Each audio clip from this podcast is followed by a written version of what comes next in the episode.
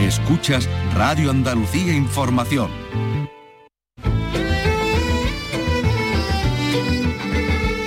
Andalucía es cultura. Con Antonio Catón. Radio Andalucía Información. Hola, buenas tardes. En este día especial porque arranca el Festival de Cine de Málaga con una, con una gala, será esta noche. Pero vamos a tener otros muchos contenidos en la hora que tenemos por delante. Por ejemplo, les vamos a presentar la tercera novela de Rafael Tarradas Bultó, La voz de los valientes, con la historia de Hilda y José Manuel, dos españoles que viven en el corazón del Tercer Reich y que ven cómo en medio de la locura de la guerra el peligro hace florecer sentimientos de amor y de verdad. Estamos en viernes de cuaresma. La pasada tarde el diseñador jienense Leandro Cano presentaba en Sevilla su nueva colección Silencio Blanco, 10 trajes de novia que son 10 obras de arte y que pudimos contemplar a los sones de la banda de corneta de las cigarreras. La trayectoria de Cano en los últimos 10 años ha sido fulgurante, se ha consolidado como uno de los diseñadores europeos más influyentes, reconocido en París, en Berlín, eh, premiado por la revista Vogue, ha vestido a celebridades como Celine Dion o Lady Gaga y vamos a felicitarle por esta colección de novias que presentaba además en un lugar muy especial donde pudimos hablar con él, el convento besacralizado de Santa María de los Reyes de Sevilla. La colección tiene por título Silencio Blanco, eh, así que por eso pues ha tenido estos, estos guiños también a la Semana Santa de Andalucía. Hablando de Semana Santa, esta semana les hemos contado cómo se ha llevado a cabo la datación por carbono 14 de la imagen de la Esperanza de Triana. Eh, ha sido en el Centro Nacional de Aceleradores situado en la isla de la Cartuja de Sevilla, muy cerquita del lugar desde el cual les estamos hablando. Paso por paso le hemos contado cómo se hizo ese proceso, pero además hoy vamos a escuchar al director del centro que tiene mucho que aportar eh, sobre otras muchas aplicaciones de la ciencia y en concreto de los aceleradores de partículas para la recuperación de nuestro patrimonio. Se están haciendo cosas fascinantes y las van a conocer aquí. Todo en un programa que realiza Miguel Alba y que tiene que arrancar, por supuesto, en Málaga, que esta noche se viste de largo con el arranque del Festival de Cine, el Festival de Málaga Cine en Español. Vicky Román, Carlos López, buenas tardes ambos. ¿Qué tal? Buenas tardes. ¿Qué hay?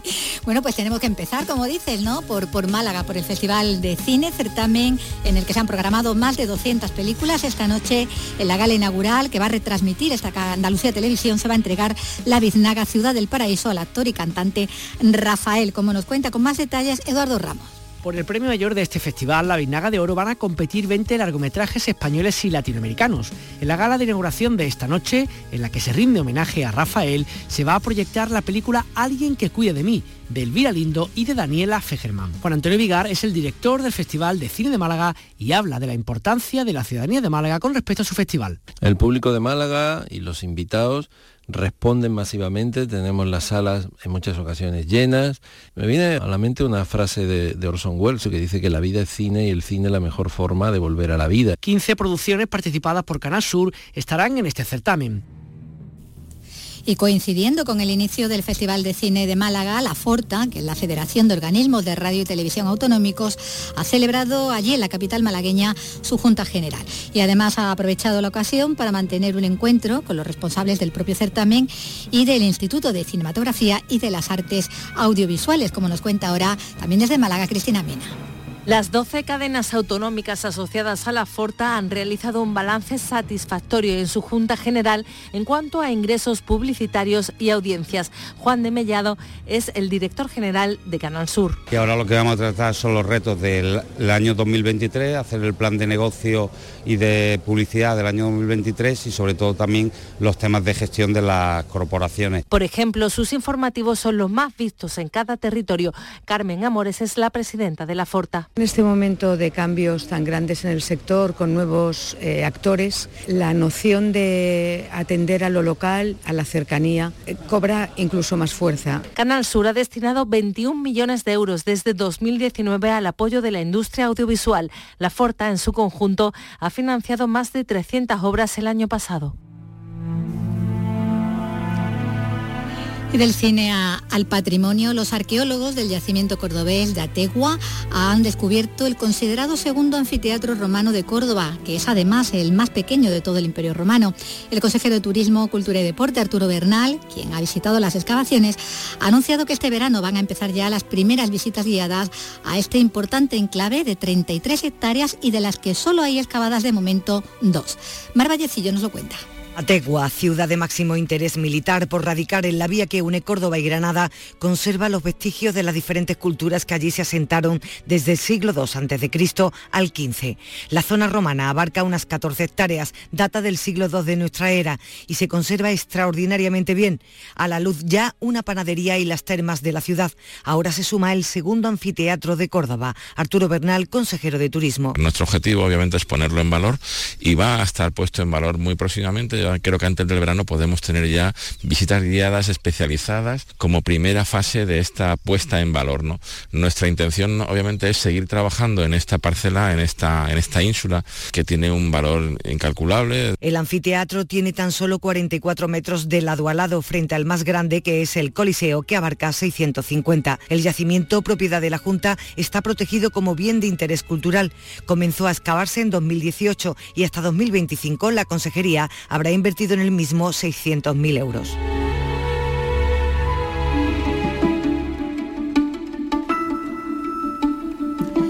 Eso en Córdoba y, la zona del estrecho es un punto mm, sin duda muy rico en patrimonio sumergido. Son muchos los pecios cuya historia cubren las aguas y de todo ese patrimonio se está hablando precisamente hoy en unas jornadas que tienen lugar en Tarifa. Ana Torregrosa. Las jornadas están organizadas por el Parque Natural del Estrecho, desde donde en colaboración con la Universidad de Cádiz trabajan también desde hace un tiempo para dar a conocer esa riqueza sumergida. La tecnología actual permite incluso establecer rutas bajo el mar para conocer los barcos hundidos. Una de las primeras que se pretenden poner en marcha se localiza en la zona de la Ballenera, en Algeciras. Jorge Serradilla es el director conservador del Parque Natural del Estrecho. Eh, junto con la Universidad de Cádiz, pues efectivamente estamos colaborando en poner en valor eh, algunas rutas arqueológicas, ¿eh? aquí dentro de lo que es el Parque Natural del Estrecho, em, posiblemente comenzando con el precio de la, de la ballenera. Jornadas en las que se está hablando también de la biodiversidad de los hábitats subacuáticos o la historia naval del estrecho.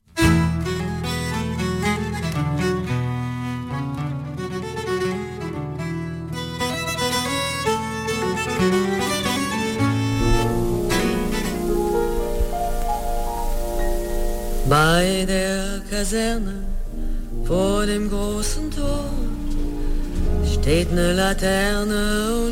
habíamos empezado, estábamos hablando de, patrimonio, pero habíamos empezado hablando de cine, precisamente muy cinematográfica es la novela de la que ahora vamos a hablar con Rafael Tarradas Bultó, quien tras El Heredero y El Valle de los Arcángeles vuelve a inspirarse en hechos reales y en familiares y en conocidos en su última novela. Las voces de los valientes, una trama durante la Segunda Guerra Mundial con personajes en lucha contra el nazismo.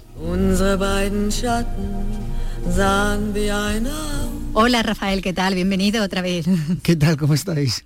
Bueno, con esta tercera novela eh, que refleja bueno, la, tragedia ¿no? de la Segunda Guerra Mundial y del nazismo a través eh, bueno, de muchos personajes, eh, pero podemos hablar de dos primas y de, su entorno, Inés en la España franquista, Hilda en la Alemania del Tercer Reich, distanciadas pero, pero con mucho en común, empezando por esa valentía sobrevenida, ¿no? porque son de las que ven que no pueden quedarse con, con los brazos cruzados, ¿no? porque como se dice, ¿no? para que triunfe el mal basta con que los buenos no hagan nada, ¿no? Exactamente, o sea, el, libro se llama La voz de los valientes porque habla de los valientes que se enfrentaron al nazismo, ¿no? Em, el nazismo fue tan efectivo con la disidencia que muchas veces pensamos que no hubo disidencia. Y sí la hubo, ¿no? Pasa que, como digo, fue tan efectivo que mucha gente murió y, se quedaron en héroes anónimos de los que nunca, de los que nunca se supo nada. Ellas sí que van a, luchar, se van a enfrentar, como decimos, poniendo además de su parte a, los hombres que las quieren, ya sea en la frontera franco-catalana, ¿no? Eh, de la Cerdaña o como en un castillo de Baviera, ¿no? Sí, o sea, ellas tienen ellas tienen una, suerte y es la localización de sus casas. ¿no? Una tiene una casa en la Cerdaña, que es un valle que, la mitad es Francia, la mitad es España, y es un sitio por el que era relativamente fácil que, que pasara la gente de un lado a otro porque ya te digo, es un valle muy ancho. Y Hilda, que es la protagonista del libro, es una condesa alemana y su castillo está en medio de una ruta de escape. Y entonces un momento se entera de que están buscando refugio toda una serie de gente que está huyendo del nazismo y ella decide tomar, tomar partido en eso y empezar a acoger a gente en su castillo. Bueno, son algunas de las protagonistas femeninas, que vamos a ver que, hay muchas, ¿no? Cada una de ellas corriendo, como vemos, un gran riesgo, como, como lo hace también eh, otro de sus allegados, ¿no? Este ya en tareas de, espionaje puras y duras, ¿no? Moviéndose entre los ingleses y los alemanes, ¿no? Sí, este, este es un industrial, un industrial de Barcelona que lo que, empieza a hacer negocios con, Alemania, ¿no? Y, con los nazis. Y, y claro, y cada vez se acerca más a la burguesía industrial alemana, que realmente era la élite y entonces los aliados le captan como espía, le dicen, mira, eres el espía perfecto porque tú no vas a tener que, tener que fingir ser nada, que no, eres. Tú simplemente estate en las conversaciones igual que estás ahora, pero mm, vamos a decirte cosas que vamos a intentar que averigües, ¿no? Y él está en una situación en la, que puede hacerlo y se implica, ¿no? Además, em, la percepción de los, de los nazis y de los de la élite nazi era que una persona de la élite franquista iba a comulgar con ellos también. Sí o sí. Y sí o sí. Y en este caso no era, no era así, ¿no? Este era una persona que era antinazi. Entonces es un espía fantástico, claro. Tiene todo, todos los elementos, ¿no? Para, para poder eh, engañar. Bueno, lo fue ya también espía en la guerra civil. Eh, una, la guerra civil que, bueno, que lógicamente está presente a menudo también en el relato, porque acaba de, salir de ella, ¿no? Eh, están en una España neutral, pero con unas conexiones con la Alemania nazi que son evidentes. Sí, sí, claro. Sí, además, por un lado, el Franco gana la guerra en gran parte por la ayuda de Alemania, y de Italia. Y entonces, claro, sé que España tiene una deuda con Alemania. Y entonces, ¿cómo la paga? Pues la paga pues entrada con materias primas y, no posicionándose del todo, ¿no? Primero es neutral, luego es no beligerante, luego lo hace neutral. O sea, claro, Franco e, era muy gallego en esto, ¿no? O sea, todo, el mundo, decía que, era muy difícil sacarle una, una una, decisión a Franco, porque era, mm, siempre estaba moviéndose como en varias aguas, ¿no? que es lo más enervante del mundo. Y es lo que hizo. el, nazismo, no estamos hablando de esa conexión con, la Alemania nazi, aunque se sea neutral ¿no? como, como, como gobierno, el, nazismo que vemos aquí como, como no despierta ninguna simpatía entre una parte de la, de la, de la aristocracia, tanto española como alemana. ¿no? Sí, o sea, el, nazismo al principio sí que las despertó, ¿no? Eh, porque, porque el, como líder, Hitler era muy carismático y los había, fascinado. Les había fascinado realmente. Y luego eh, los alemanes sentían que el Tratado de Versalles había sido muy injusto y de repente tenían un, líder que se lo saltaba todo el rato y nadie le decía nada, ¿no? Y pensaban, pues muy bien, esto es lo que necesitamos, un, hombre fuerte. Lo que pasa que luego se les va cayendo la venda, ¿no? Y a muchos se les cae la venda muy, muy tarde, pero a la protagonista del libro se le cae muy pronto. Muy pronto, muy pronto. enseguida ve las barbaridades que están haciendo y decide...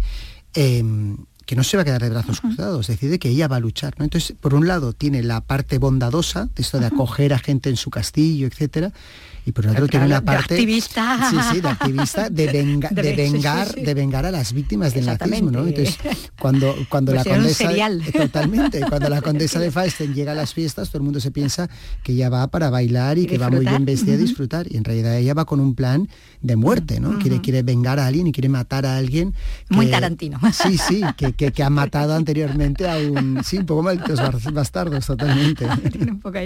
Bueno eh, eh, está esa cuestión que decimos no ese precio de parte de la élite a los que veían como, como unos advenedizos también en mm. muchos momentos, además de criminales.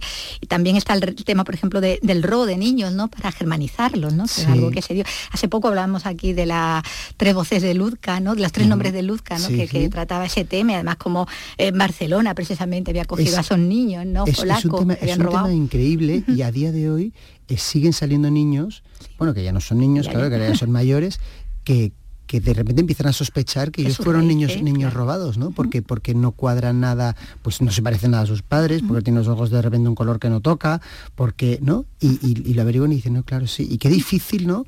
Al final unas personas a las que, o sea, que al final quieres, darte cuenta que, que, que, que, te han robado de quienes te tenían que tener de verdad, ¿no? Desarraigar completamente, ¿no? Bueno, está eh, el holocausto, por supuesto, con personajes que vamos a ver eh, en los más terribles campos de concentración y, de exterminio, ¿no? De los que tampoco se tenía demasiada noticia, hmm. en algunos lugares y en otros sí, ¿no? Y a pesar de eso se... Sí, o sea, el, hay una cosa de, la, de, la, protagonista que me gusta, que ella toma una decisión respecto a sus amigos judíos enseguida y decide ayudarles enseguida, sin que haga falta saber enterarse, que, enterarse de lo del exterminio. Y esto es una cosa que, que, que yo puedo creer que hubiese alemanes que no supiesen que los estaban exterminando pero todos veían que no les dejaban andar por la acera, por ejemplo, o que los estaban recluyendo en guetos, o que les estaban quitando las propiedades, ¿no? Y allí hay que actuar, porque eso sí que era muy evidente, ¿no?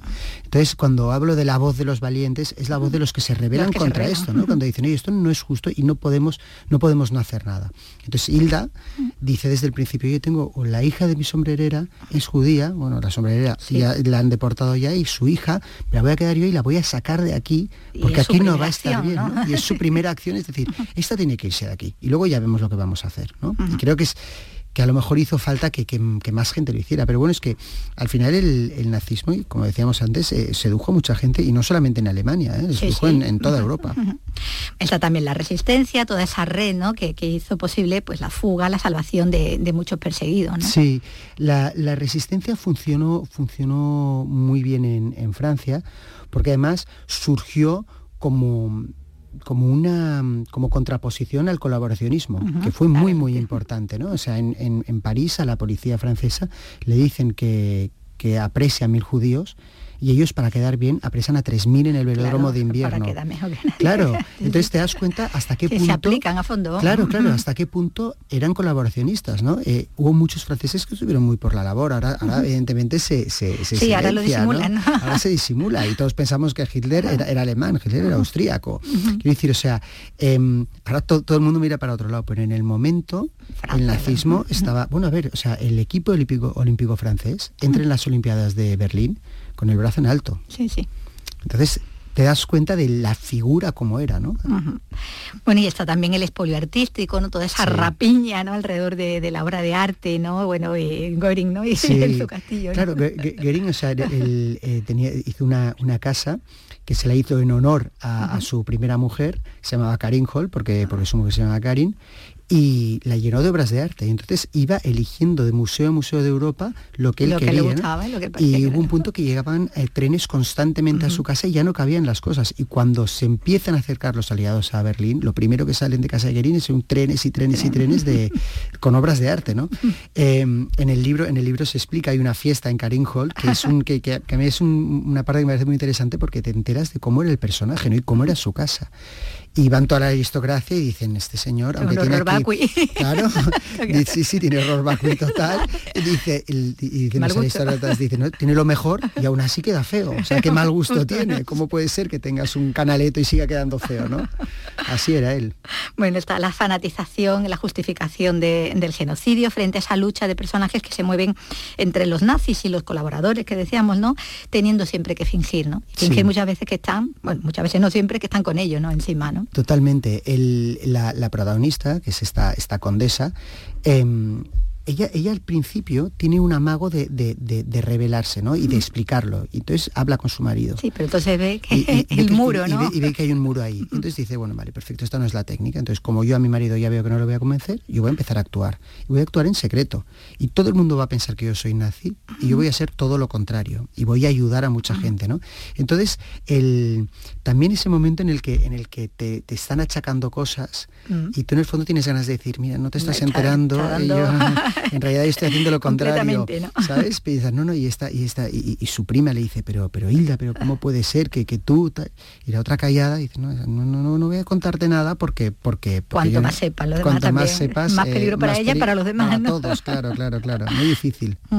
Bueno, la novela nos va a llevar, como decimos, de la Cataluña fronteriza, la Alemania nazi, pero también Asturias, a, una mina de wolframio, codiciada por, por los nazis, custodiada por una anciana duquesa de armas tomar, que es uno de los personajes con las ideas más claras, ¿no? Sí, el que parece que le has puesto más cariñito, no sé por qué. Sí, eh, bueno, porque está basado en una persona real. Me lo imaginaba. Sí, eh, esta es una, señora, de hecho su casa sigue estando al lado de Gijón, se llama El, Recuesto, en, el libro le llamo La, Recuesta. Sí, y, y es una persona muy graciosa porque la gente de alrededor, a pesar de que murió hace muchos años, se sigue acordando de ella, ¿no? Era muy excéntrica, muy de campo, muy, muy pegada a la tierra, muy pegada a la gente de la tierra.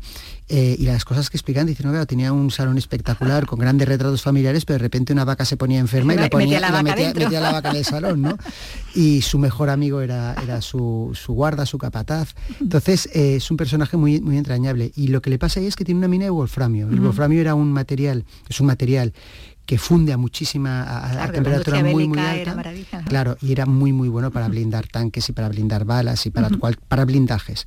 Entonces, el Reino Unido, los aliados tenían wolframio porque tenían todo el imperio inglés detrás, pero los alemanes no lo tenían y lo encontraron en España. Entonces realmente hubo una especie de fiebre del oro, que era la fiebre del wolframio, en el norte. y esta señora tiene una mina de wolframio en su casa. bueno, están, es que claro, están los personajes reales, ¿no? Pero luego también todos estos otros que, que sí que están inspirados en personas reales, ¿no? Como, como está contando, los hechos también en hechos reales. Bueno, hay ahí eh, personajes con con apellido familiar también, ¿no?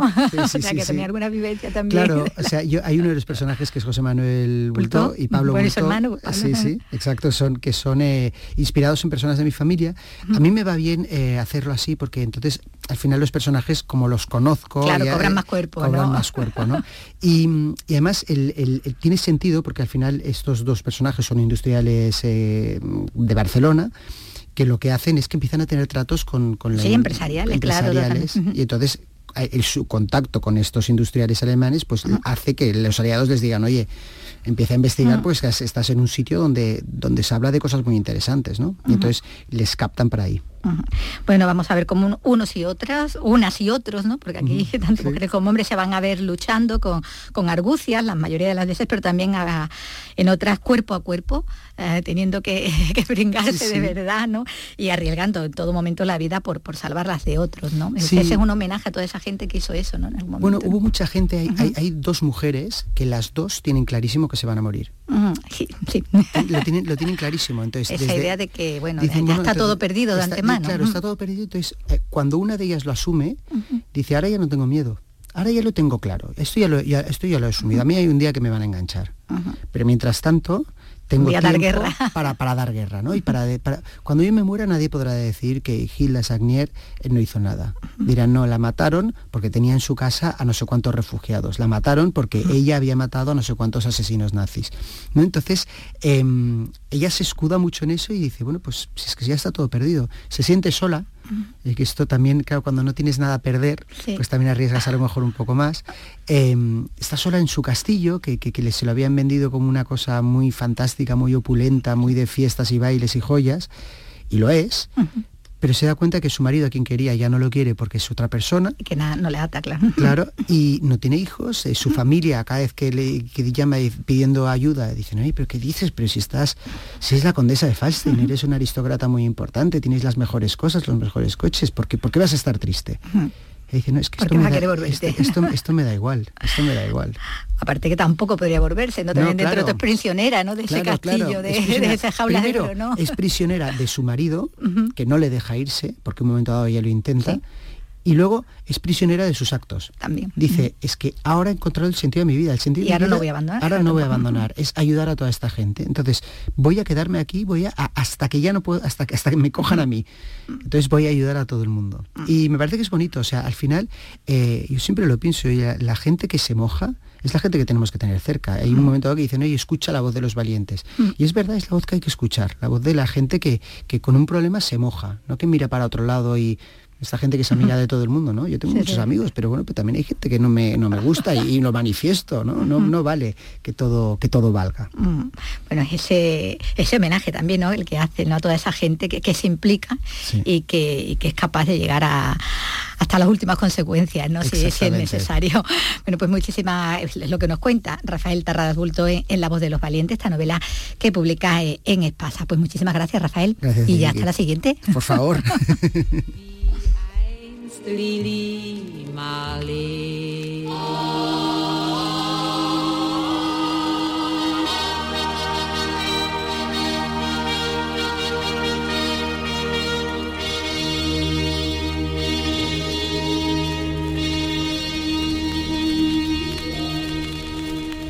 Andalucía es cultura. Radio Andalucía Información.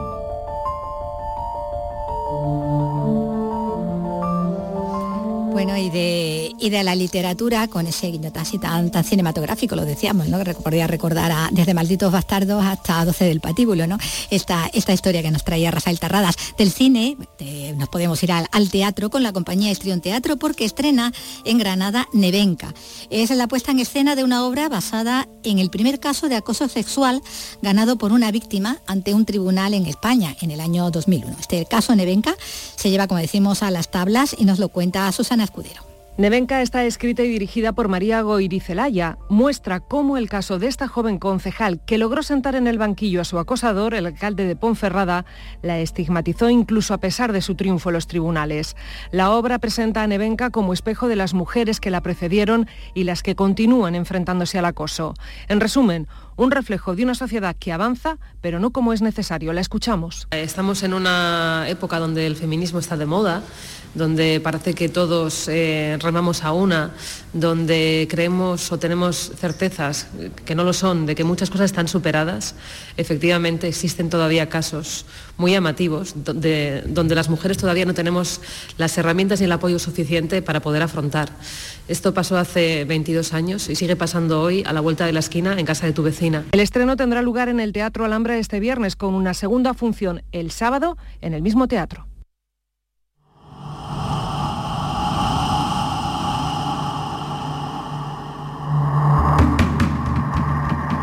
Pasa el otoño en Madrid. Pasa todo, como resbalándose entre los huecos de mis ojos. Acudo a esas sensaciones que sé dónde se ubican en mi cuerpo y en mi mente. Las muevo para revivirlas.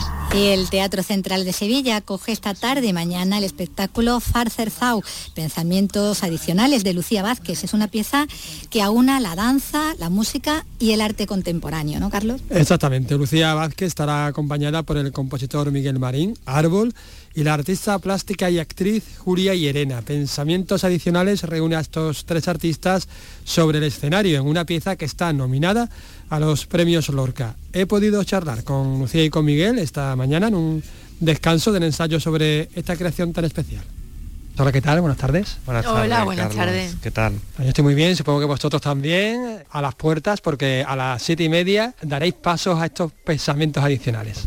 Sí, sí, así es. Estamos ya dando los últimos coletazos y deseando poder presentarlo en Sevilla, que teníamos muchas ganas de presentarlo en nuestra ciudad. Claro que sí, porque los tres eh, participantes, los tres artistas que estáis sobre el escenario, soy sevillano, Julia Llerena y vosotros dos. Es una instalación artística que se baila y se canta. Sí, así sí, así es. Un espectáculo multidisciplinar que nosotros queríamos que fuera más allá de un espectáculo normal, tradicional de danza contemporánea, sino que fuera como un, espectáculo 360, donde la música es fundamental porque jugamos mucho con los sonidos, eh, y también, aparte de la danza, pues que el, arte eh, y la contemplación eh, fue, jugaran un papel fundamental. Jugáis tanto que de hecho el sonido es envolvente. Sí, Sí, eh, para este espectáculo, eh, ya para solicitar, eh, pedir la residencia en los teatros del canal, en el proyecto nos volcamos sobre todo en el sonido, que iba a ser cuadrofónico, y vamos a contar con sample, o sea, samplear a tiempo real, el manejo de Julia, con sus eh, piezas a la hora de montar la, pieza que ella de plástica que ella tiene en el escenario. Entonces eh, eh, planteamos un sonido a cuatro canales, quiere decir que el público está sentado en la grada y el sonido le llega tanto frontal como por detrás, pero lo que le llega por detrás es muy diferente a lo que le llega por delante, o sea, es una mezcla donde cada altavoz tiene una, serie de sonidos diferentes y todo ello completa una música en general, ¿no? Entonces eh, jugamos con la, en este caso Julia lleva sus eh, trocitos eh, de porcelana, cristales y tal, que, es con lo que monta la pieza. Ella los lleva en una, en una tarima y eh, está microfoneado y se suena por, lo, por los cuatro canales, por los cuatro altavoces, al igual que la música. Tenemos a una artista plástica, tenemos a un músico que también canta, tenemos samples, pero también tenemos música en directo que supongo que evolucionará según el espacio, según el momento, y el baile, evidentemente, y el movimiento. ¿Cómo se coordina todo esto? ¿Cómo se, se, hila?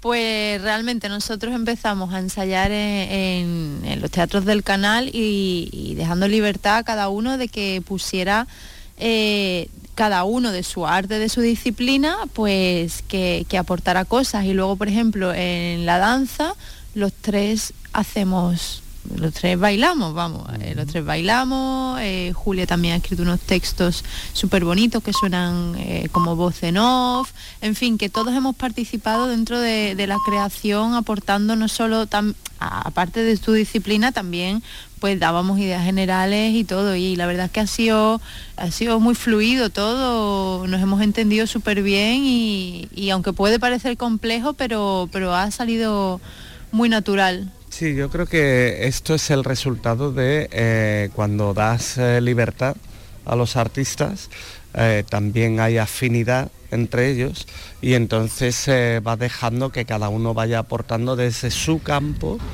lo que realmente cree que, va a beneficiar a ese trabajo y lo que realmente cree que, puede ayudar a, a, que se consiga un conjunto, ¿no? un completo. Yo creo que esto es el resultado de confiar y, la libertad a la hora de crear. Pasa todo como resbalándose, pasa todo como resbalándose entre los huecos de mis ojos. Quizás sueñe con este momento. Un lugar lejos, otra ciudad grande, una mujer de 34 años. El espectáculo desde sus comienzos en Madrid, después ha pasado por Granada, ahora llega a Sevilla, ha madurado. Ha madurado, eso, eso, eso. Ha madurado, hemos perfilado algunos detalles que creíamos que iban a, ser mejor para, contar lo que queríamos contar eh, y, ya está, pero, pero no ha cambiado tanto, ¿no? No, ah, hombre, sí que, sí que es cierto que de alguna manera ha evolucionado porque por ejemplo, en Madrid, eh, que, fue el estreno, pues claro, teníamos otro final.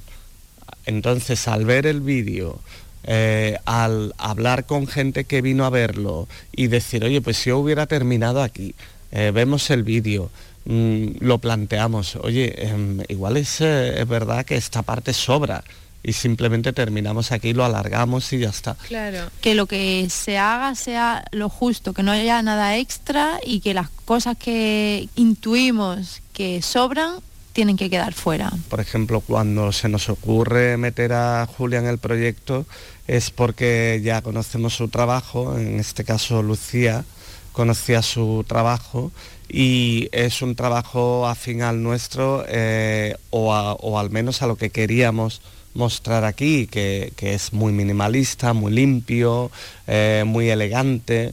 Chicos, estamos hablando de pensamientos adicionales y nos he hecho la pregunta, ¿qué pensamientos adicionales? ¿Cuáles son esos pensamientos? Los recuerdos te tocan la frente, se meten por la boca y los oídos, te recorren el cuerpo.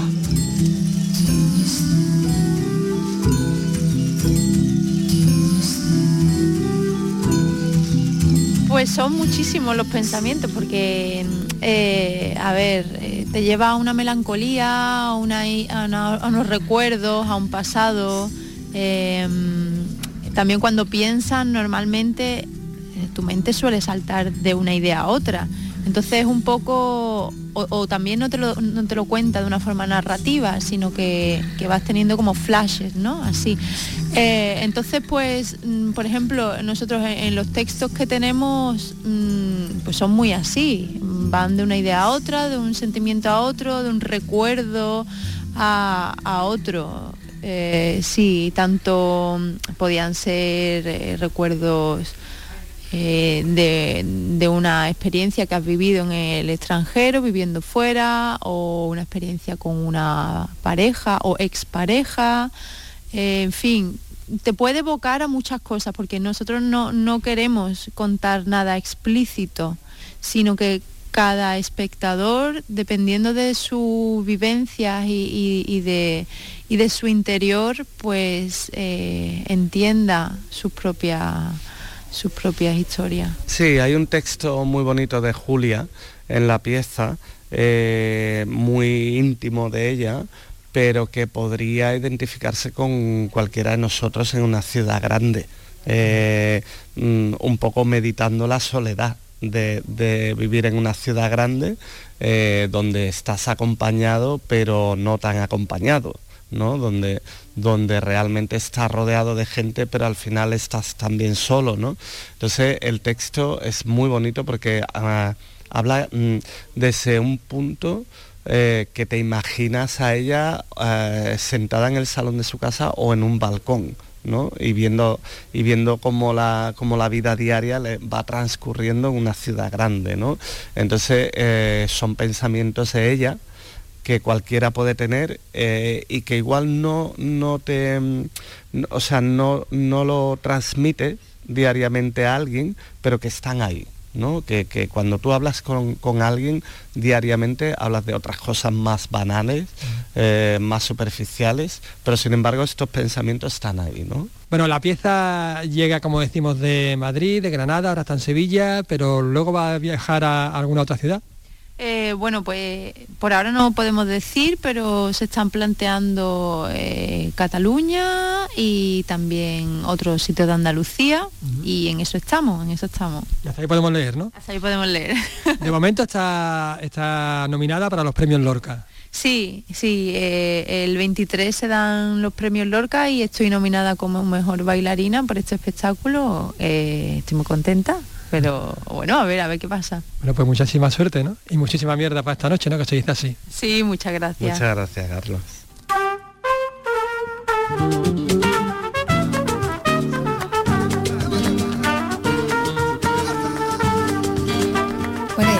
Nos vamos a marchar ya hasta Jerez. El Festival eh, de Flamenco de Jerez está llegando ya a su, a su recta final con una programación, con un cartel que nos va a detallar ahora nuestro compañero Manuel Curao. Hola, ¿qué tal? Muy buenas tardes.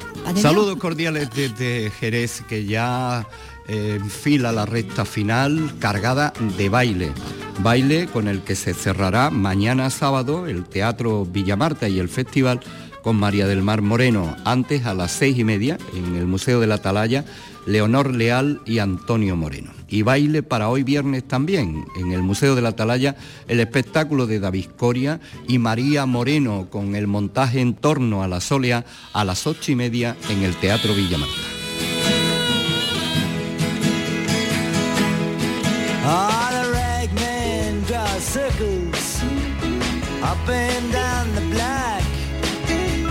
Este es Bob Dylan, enseguida vamos a hablar de él, eh, por la cuenta que, nos trae, pero antes, ya que estamos en Jerez, recordar que el tenor jerezano, el Jordi, ha sido nominado a los premios Talía 2023, es uno de los tres candidatos al mejor intérprete masculino de la lírica por su interpretación de Percy en la ópera Ana Bolena. Y también en Jerez, la Fundación Caballero Bonal va a coger parte del programa previo y complementario del noveno Congreso Iberoamericano de la Lengua Española, que se va a celebrar en Cádiz el 27 al 30 de este mes y que ya el próximo martes, eh, ya los martes y miércoles, va a impartir un taller para conocer la influencia del caló y del romaní en el conjunto léxico particular de la Baja Andalucía.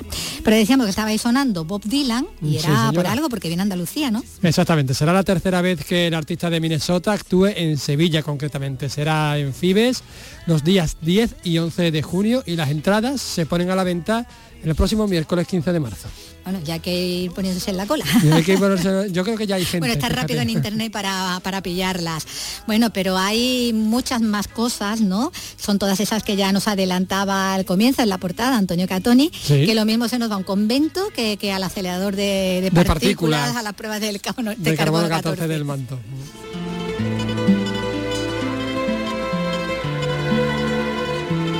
Gracias, Carlos López y Vicky Román. Bueno, eh, la pasada tarde, en la, tarde de este jueves, sonaron cornetas de la banda de las cigarreras de Sevilla en el convento desacralizado de Santa María de los Reyes para presentar la primera colección de novias del diseñador jiennense Leandro Cano. Estamos hablando de un hombre que comenzó hace 10 años de forma muy modesta, con una colección que había cosido en su pueblo, en ventas de Carrizal, junto a su abuela, su madre y a su tía. Y diez años después pues, nos encontramos a una personalidad en el ámbito de la moda, reconocido en París, en Berlín, eh, premiado por la revista Vogue.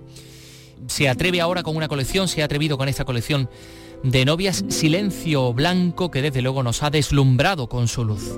Vamos al claustro del antiguo convento de Santa María de los Reyes en Sevilla.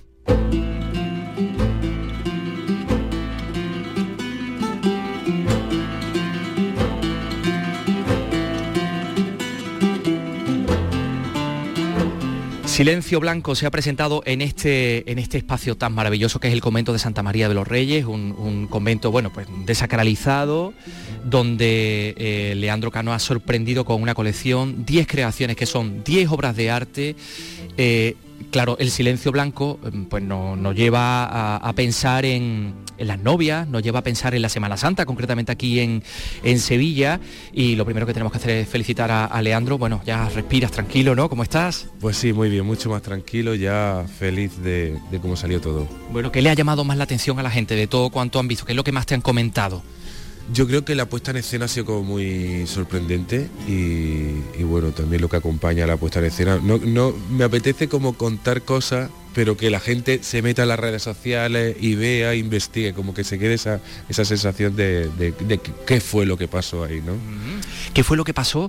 Entre otras cosas, un texto muy bonito, tengo que decir, de Leandro, de Leandro Cano, probablemente viendo una procesión, una procesión de Semana Santa, una cofradía en la que se acerca y ve cómo cae esa cera blanca al suelo y la toca y, es capaz de, ver esa fina mm, película ¿no? de cera blanca que queda en el dedo que has convertido esa idea en un velo para novia, cosa que me parece algo fascinante. Sí, sí, esa, la verdad es que esa es la principal inspiración de, la colección, de ahí Silencio Blanco, con el velo blanco y todo lo que representa una novia, y la relación con, con la Semana Santa tan cerca que la tenemos y para un andaluz de pro como yo me, parece como muy guay y, siempre he querido hacer algo muy relacionado con esto y creía que era el momento. No se relaciona mucho a las novias con este tipo de música y con este tipo de concepto, pero me parece que hay algo nuevo. El mundo es para los valientes, Leandro. Desde luego, la verdad que sí. Yo no lo sé si lo soy, pero me meto, eh, eh, eh, me tiro a la piscina.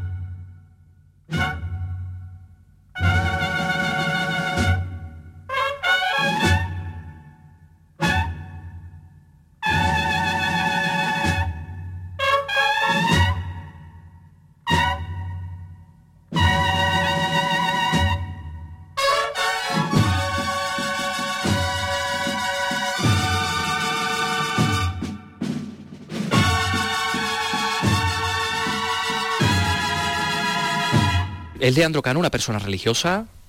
Bueno, sí, se puede decir que sí. No, no, no practicante, pero sí religioso. Ajá. Y, no sé, la Semana Santa, ¿qué te, te, sugiere? Bueno, la Semana Santa me sugiere, es una, una explosión de, instalaciones artísticas en la calle, visual, oloroso, de tacto, de sonido. O sea, es que lo tiene todo. Es increíble. Yo, todos mis amigos internacionalmente han venido a la Semana Santa y obviamente no han pasado desapercibidos. Intento no perderme ni una Vamos recorriendo muchos puntos de Andalucía esa semana. El miércoles estoy en, mi tierra, por supuesto, en, Jaén. El jueves estoy en, en Sevilla, obviamente, en la madrugada. Visito también el Cristo los Gitanos en Granada. Con las hogueras y todo esto. Exactamente, voy como dando los tips fue la magia de Granada la que le hizo Fernando Cano decir yo me tengo que dedicar a esto, ¿no? Fue conocer a Fortuny, toda su obra y seguramente habrá visitado 20.000 veces el, Museo de, Venecia, pero está un poco toda Andalucía metida, eh, eh, forma parte de todas las influencias que, conforman tu, obra y no sé a tus compañeros de otros países, cuando estás en Berlín o en París o en cualquier otro sitio del mundo, ¿qué les interesa más de nuestra cultura y qué ven de nuestra cultura en tu obra? Bueno, la ven claramente, o sea, para nosotros intentamos hacerlo sutil, obviamente, y no es nada pero el tema, por ejemplo, colores, técnicas, o sea, nosotros, Leandro Cano, es que representa mucho lo que es la cultura andaluza y todo ese saber hacer bueno de nuestra artesanía. Entonces, eso es, es un claro sello de dónde somos y de dónde estamos. No sé si has, sé que vives en Madrid, si has visitado una exposición fantástica de artesanía que se llama Sevilla Sombra Iluminada, que tiene mucho que ver eso de la sombra y de la luz con algo que tú cuentas y que te ha servido de inspiración. Sí, sí, es que, eh, eh, bueno, Sevilla Sombra Iluminada es comisariada por una de mis mejores amigas y bueno, yo muy asesorado por todo lo que hacían y muy, la he seguido muy de cerca porque muchos de los artesanos que están hoy ahí, llevamos 10 años nosotros trabajando con ellos. Entonces, bueno, claro que la he visto y estoy súper feliz de que Sevilla tenga esa, posición que tiene ahí. Bueno, lo que tenemos que hacer es dar la enhorabuena a Leandro Cano. Eh, muchas gracias además por recibirnos, recibirnos el día después de toda esta magia que has recreado en Sevilla. Gracias también por elegir Andalucía para mostrar tu, obra, porque se presentó en Madrid y se ha presentado ahora en Sevilla. Así que nada, que tengas muchísima suerte. Muchísimas gracias a vosotros. Que tengas muchas novias. Sí, eso espero. Andalucía es cultura, con Antonio Catoni. La prueba del carbono 14 sirve para determinar la antigüedad por ejemplo, de obras de arte. Es el caso de la imagen de la esperanza de Triana. La prueba que se desarrollaba en el Centro Nacional de Aceleradores determinaba que la madera con la que se hizo la mascarilla, ese árbol, eh, del que proviene la madera, estuvo vivo entre 1450 y 1635. Ese es el titular de portada para un recorrido que realizábamos por las distintas estancias y laboratorios de este centro para conocer exactamente cómo se habría hecho esta datación.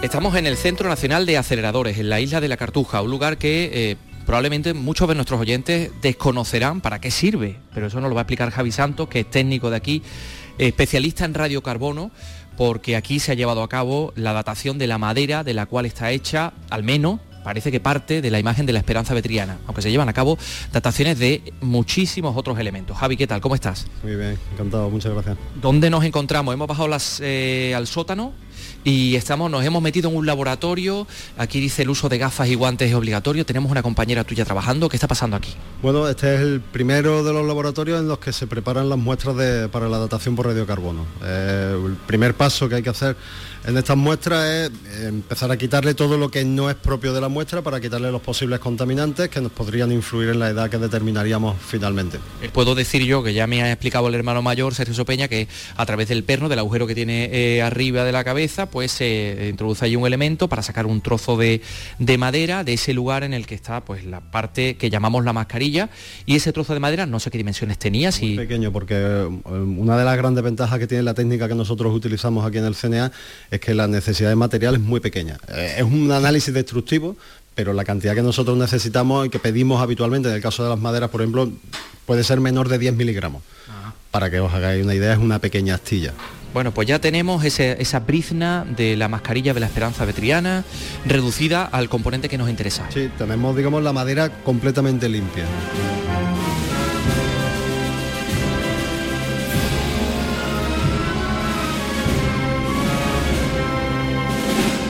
Sí, bueno, y ahora de esta manera hemos llegado al laboratorio de radiocarbono 2, el área de grafitización. ¿Está, abierto? ¿Podemos entrar? Podemos A ver, a ver. Que yo entre aquí se me queden pegados los pies, ¿tiene algún sentido? Es por, quitar un poco de suciedad de los zapatos. Ajá, vaya, porque aquí tiene que estar todo muy limpio. Bueno, pues esto es importante. Aquí estamos ya, hay otro compañero trabajando. Aquí es donde se convierte esa muestra en grafito. Efectivamente, es el segundo paso eh, y para convertirla en grafito tenemos un proceso doble.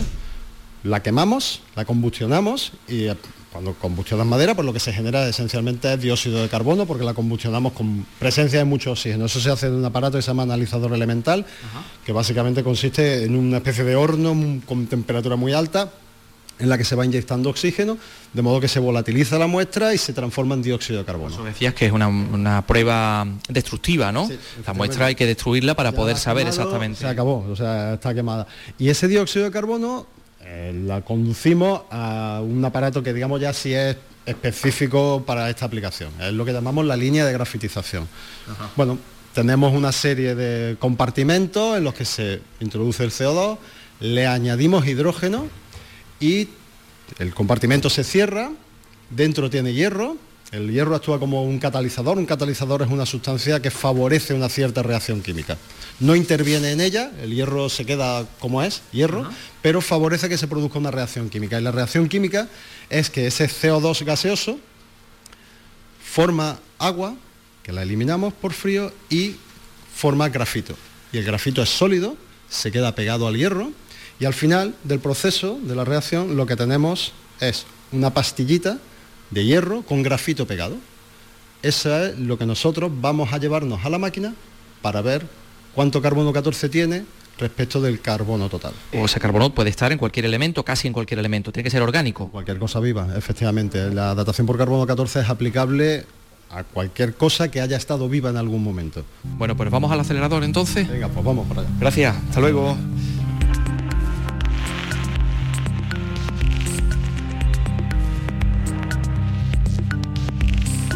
Vamos a entrar. Bueno, eh, esta es la sala donde tenemos el, el acelerador, el sistema de espectrometría de masas con acelerador. Tenemos una sala que es la sala de control, desde la cual se, se maneja todo. Y tenemos Que hay la sala de... una luz verde, una luz roja, esto parece los estudios de la radio. Sí, sí, de- de lo que te indica esencialmente si el sistema está encendido o, no lo está. O no lo está. Y un botón de emergencia. Bueno, pues ahora entramos donde está el acelerador de partículas del carbono 14, en el que se llevan a cabo estas, estas dataciones. Y podemos decir que, bueno, pues tiene una forma como, como una J, ¿no? Parece una, una J. Casi, casi un círculo cerrado, ¿no? Abierto solo un poquito, de, digamos que es la- el recorrido que siguen las partículas mientras nosotros las vamos filtrando. Bien. ¿no? ¿Por dónde se introducen las partículas? en lo que llamamos la, la fuente de iones. Ahí lo que estamos haciendo es bombardear la muestra de grafito para extraer las partículas y empezar a moverlas. Empezamos a hacer que, que se muevan y que empiecen a viajar. Y la idea fundamental es separar todos los componentes de esas partículas e ir eliminando todo lo que no pese 14. En el caso concreto de la esperanza de Triana, el dato que lo tengo yo aquí, el dato que os da este estudio es que el anillo de la madera con la que fue hecha esa muestra extraída está datado o estuvo vivo interaccionando con el ambiente entre 1460 y 1635. Pongamos, por ejemplo, esta, est- esta muestra en concreto para que nos explique de qué manera la relación entre el carbono 14, el que pesa 14, eh, con el resto de carbono que existe en esa muestra es determinante para vosotros para dar esta fecha o cualquier otra, la- las fechas que se trate. Esencialmente lo que ocurre que cuando los organismos están vivos van interaccionando con el medio ambiente y como el carbono 14 se genera en la atmósfera, pues tienen una cantidad de carbono 14 que es equivalente a la que había en la atmósfera en ese momento en el que ellos estaban vivos. En el momento en el que un organismo muere, ya evidentemente no interacciona con el medio ambiente y el carbono 14 empieza a desaparecer. Empieza a desaparecer porque es un elemento radiactivo. Y cada 5.730 años desaparece la mitad de lo que tenía. Nosotros sabemos cómo evoluciona esa población de, carbono 14. Es una ley conocida, lo- los elementos radiactivos decaen, desaparecen de una forma determinada y eso nosotros lo podemos aprovechar como un reloj, porque sabemos cuál es su comportamiento. De modo que si determinamos hoy cuánto carbono 14 le queda, podemos tirar hacia atrás para ver cuánto ha pasado desde que tenía una concentración inicial. Bueno, pues aquí es donde se han llevado a cabo todas estas pruebas en este acelerador de partículas de datación por carbono 14 en el Centro Nacional de Aceleradores. Javi Santos, muchísimas gracias. Gracias a vosotros.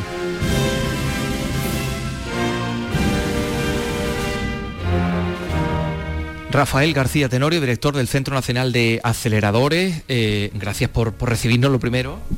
Muchas gra- bienvenidos, obviamente. Muchas gracias por, por venir a visitarnos. Vamos a ver, tenemos que en primer lugar eh, conocer cuántos aceleradores hay en este centro. Sí, Este centro, el Centro Nacional de Aceleradores, es una instalación científico-técnica singular, es decir, una instalación única a nivel nacional. Tiene en total cuatro aceleradores de partículas, más dos grandes instalaciones asociadas. ¿eh? Son aceleradores de partículas que se dedican fundamentalmente a realizar aplicaciones en campos muy diversos. Y con implicaciones para la sociedad importantes. ¿eh? Hay aceleradores que producen radiofármacos, hay aceleradores que se pueden utilizar concretamente en, dentro de ciencias materiales y otro en particular que está única y exclusivamente como usted ya conoce, dedicado a la datación de carbono 14. Vamos a centrarnos en los usos patrimoniales de, este, fin, de, este procedimiento ¿no? Que, que, nos permite, porque aquí hemos conocido al dedillo cómo se ha hecho, por ejemplo, esa datación de la madera en la que está hecha la esperanza vetriana, pero hay muchos otros aplicaciones con respecto al patrimonio, algunas pruebas que son destructivas, como esta del carbono 14, y otras que no, que no afectan para nada al patrimonio. Efectivamente, hay otros tipos de pruebas que no son, son destructivas y que ¿eh? tiene una gran tradición dentro del Centro Nacional de Aceleradores. Hay un equipo que está trabajando con fluorescencia de rayos X o incluso con el acelerador de partículas, en estudiando composición y estudiando detalles sobre pinturas. Hay un, tengo una eh, colaboración, por ejemplo, con el Palacio Arzobispal, estudiando todas las pinturas de, de dicho palacio, viendo el tipo de, pinturas que se ha utilizado, las veces que se han restaurado, etcétera, etcétera, y se realiza de forma no destructiva. Tenemos también un grupo dedicado concretamente a la reconstrucción de figuras mediante la utilización de fuentes de neutrones, haciendo imágenes mediante la irradiación con neutrones, mediante la irradiación con con espectrometría gamma que se, se han utilizado, por ejemplo, en, para poder reconstruir de figuras de, de febos que se han descubierto concretamente recientemente en, la propia comunidad andaluza, en la provincia de Sevilla, etcétera, etcétera. Claro que sí. Bueno, cuando, cuando uno llega a este centro de aceleración de partículas, un edificio amarillo, nuevo, eh, y hay un cartilito que pone ambulancias. Eh, y claro, dice, bueno, vamos a ver, aquí se hace patrimonio, pero igual eh, hay pruebas médicas que se hacen aquí también, ¿no?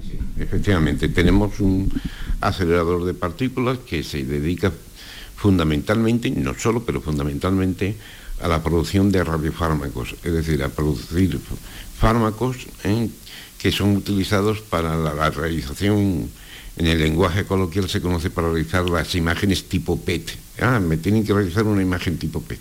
Bueno, pues aquí se fabrican los radiofármacos. ¿eh? Eh, tenemos con este acelerador se, fabrican todos los radiofármacos que se distribuyen a lo largo de todo el sur de España, de, Madrid para abajo se abastece prácticamente todo, en una colaboración obviamente público-privada con una empresa privada que ¿eh? ganó un concurso público y es la que realiza concretamente todo ese, ese trámite y además tenemos asociado un equipo PET asociado para realizar pruebas fundamentalmente para realizar pruebas fundamentalmente con elementos mm, fármacos de muy corta de muy corta vida. Hay algunos fármacos que pueden tener una vida de minutos y entonces necesitan ser inyectados al paciente y rápidamente realizarse la imagen. No se puede mandar este fármaco de aquí a Granada, a un hospital de Vicente de las Nieves en Granada, porque no llega. En el camino ha desaparecido. ¿Eh? Entonces es muy bueno tener un sistema en el que se pueda realizar la imagen junto al acelerador y es lo que ocurre aquí. Si es necesario, se puede realizar esa prueba inmediatamente. Nosotros tenemos un contrato con un convenio con Servicio Andaluz de Salud, en el cual en unos días determinados de la semana vienen, ustedes lo habrán visto ahí, médicos y, algunos de los pacientes para estudios específicos, fundamentalmente para estudios clínicos, se utilizan nuestras instalaciones, claro que sí. Bueno, pues eh, no solo se cura aquí el patrimonio, sino que efectivamente todo este trabajo que se desarrolla aquí tiene un enorme valor pues, para, curar de la, salud de los ciudadanos. Eh, el director del Centro Nacional de Aceleradores, Rafael García Tenoro, muchísimas gracias. Ya me ha encantado.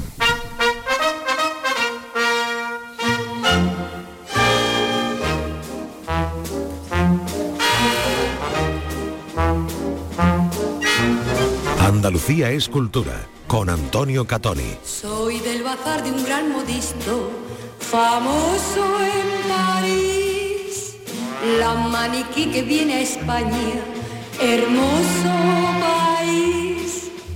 Con mi elegancia propagar las novedades del bazar. Y yo voy con los madrileños a flirtear Y nos vamos a ir con música como hacemos siempre. Hoy habría cumplido 95 años una estrella de nuestro cine, Sara Montiel.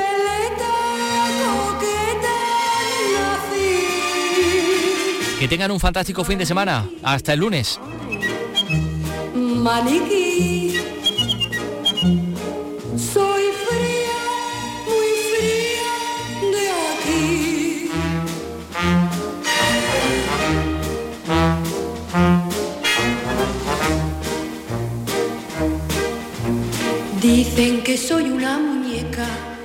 De igual condición que un maniquí de blanca cera, de mimbre o cartón, porque fingiendo gran amor con un acento embriagador. Y yo voy como las abejas, de flor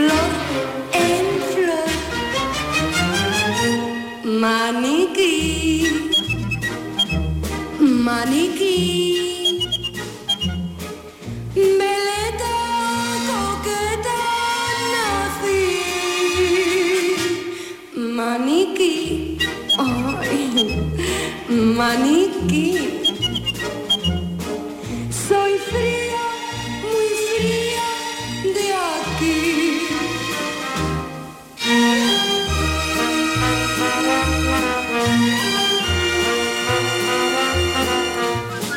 Coqueta, sí, muy coqueta. Maniquí, ay, maniquí.